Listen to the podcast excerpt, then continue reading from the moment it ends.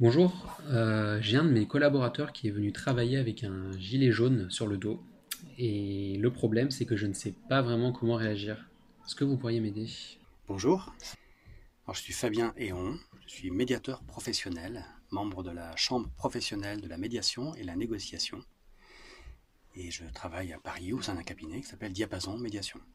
Oui, je vais répondre à votre question.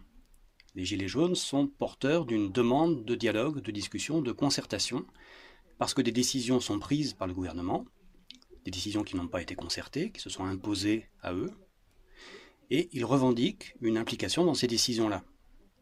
Donc peut-être que, partant de ce constat, si la personne vient dans l'entreprise avec cette protestation, eh bien c'est peut-être que la manière dont le pouvoir est réparti entre les personnes ne lui convient pas.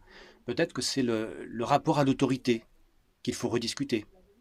Peut-être que cette personne a envie d'être impliquée dans les décisions qui la concernent. Et peut-être qu'elle observe un mode de management qui ne la satisfait pas. Il a l'air vraiment en colère et je ne sais pas vraiment comment m'y prendre pour communiquer avec lui. Il y a des choses à faire et il y a des choses à ne pas faire. La reconnaissance. D'abord le dialogue, évidemment, oui, le dialogue qui commence par la reconnaissance. Parce que les dialogues, c'est pas de dire aux gens euh, je vais venir vous écouter pour vous expliquer mon point de vue. Il y a beaucoup de gens, de, politiciens qui ont cette démarche, ou de managers qui ont cette démarche. Je vais vous écouter, mais c'est pour mieux vous expliquer. Non, c'est pas ça le dialogue. Hein, le dialogue, c'est je vais vous écouter et je vais reconnaître votre légitimité. Alors, reconnaître aux personnes leur légitimité, ça ne veut pas dire être d'accord avec elles. Vous pouvez reconnaître à quelqu'un sa légitimité de, de, son point de vue, de ses intentions, sans pour autant adhérer à son point de vue. C'est pas la même chose. Et la chose à ne pas faire, c'est euh, d'adopter une casquette de juriste, d'utiliser l'instrumentation du droit. Du genre dire euh, vous n'avez pas le droit de faire ça, c'est contraire au règlement intérieur. Ça, c'est le premier écueil.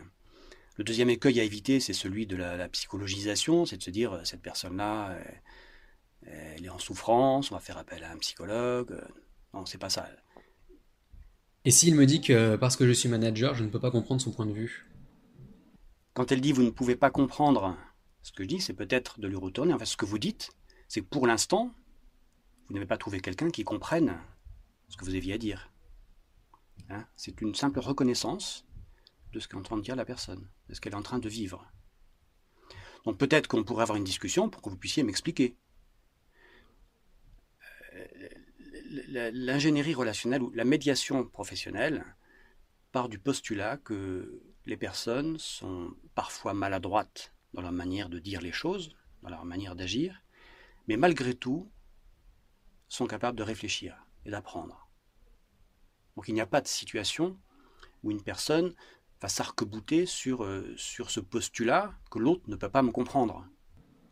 Mais en discutant avec lui, il va finir par me demander une augmentation de salaire? L'objectif d'instaurer un dialogue avec une personne qui revendique, c'est de l'inscrire dans un projet un projet relationnel ou un projet professionnel.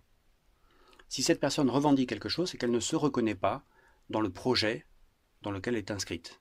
soit le projet d'entreprise, soit son projet personnel. Donc il faut la remettre en mode projet.